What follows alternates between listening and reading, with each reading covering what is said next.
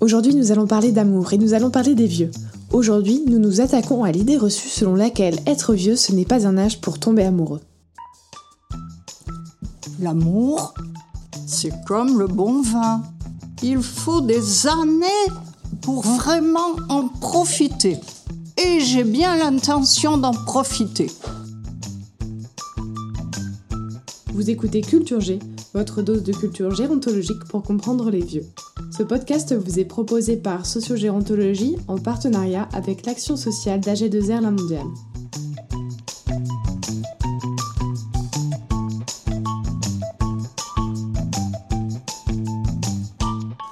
Un professeur finlandais s'est intéressé au sujet et a lancé un appel aux personnes âgées pour qu'elles lui racontent ce que ça fait que de tomber amoureux quand on est vieux. Plus d'une centaine de personnes ont répondu à l'appel en écrivant dans des lettres leurs expériences respectives entre joie et déception, entre amour de longue durée et amour naissant de personnes mariées depuis plus de 30 ans à de jeunes divorcés qui retrouvent l'amour à 75 ans, les témoignages ont permis de remettre de l'ordre dans une réalité déformée par les clichés. Alors c'est quoi tomber amoureux?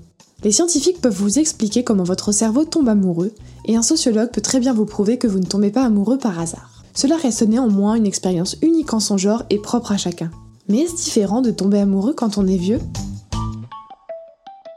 Après une analyse détaillée du contenu des lettres où les personnes âgées révèlent leurs pensées et expériences, voici comment les vieux parlent d'amour. Certains parlent de coups de foudre, de tout un mélange d'émotions fortes comme la peur ou l'insécurité. Et comme tout le monde à vrai dire, ils ne savent pas quand l'amour va frapper, mais quand il les touche, c'est pour eux une nouvelle lumière, une nouvelle source d'énergie qui rend la vie plus légère et leur fait apprécier les petites choses du quotidien. Ils témoignent d'une véritable cure de jouvence où ils retrouvent des raisons de rire chaque jour et leur donnent envie de prendre soin de soi. Aimer quand on est vieux, c'est aussi prendre soin de l'autre. Accompagner son partenaire dans la vieillesse parce que l'on comprend soi-même les changements qui viennent avec l'avancée en âge. Mais cela leur semble irréel. Ils se demandent comment est-ce possible d'aimer et d'être aimé à mon âge? Est-ce bien réel ce que je ressens? Alors ils se prennent les mains, se pincent pour s'assurer qu'ils ne rêvent pas. Incroyable mais bien réel, cette sensation de se sentir vivant. Et en effet, quoi de mieux qu'un mot doux, un sourire, des yeux qui brillent ou une caresse pour vous faire du bien? Le toucher devient essentiel. Nous savons désormais que les interactions tactiles positives, comme se prendre la main ou se prendre dans les bras, apaisent et rassurent grâce aux hormones du bonheur qu'ils libèrent.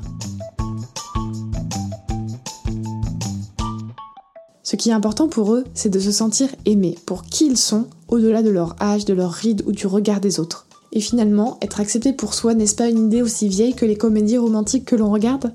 Une idée donc qui n'a pas d'âge, tout comme l'amour. Même si on a tendance à voir la vie en rose quand on est amoureux, la vie émotionnelle des personnes âgées reste un sujet invisibilisé, comme si vieillesse et vie sentimentale n'étaient pas compatibles.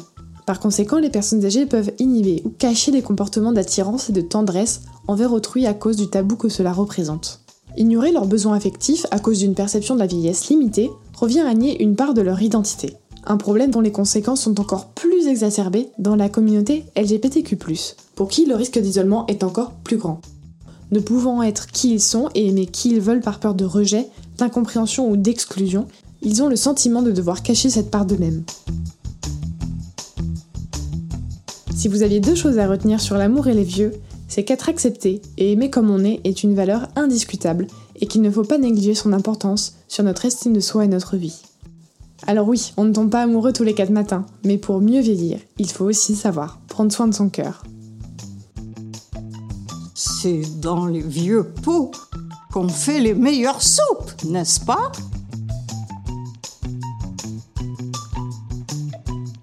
Merci d'avoir écouté Culture G. Pour nous aider, laissez-nous une note ou un commentaire. Partagez avec vos amis et abonnez-vous pour ne pas rater le prochain épisode.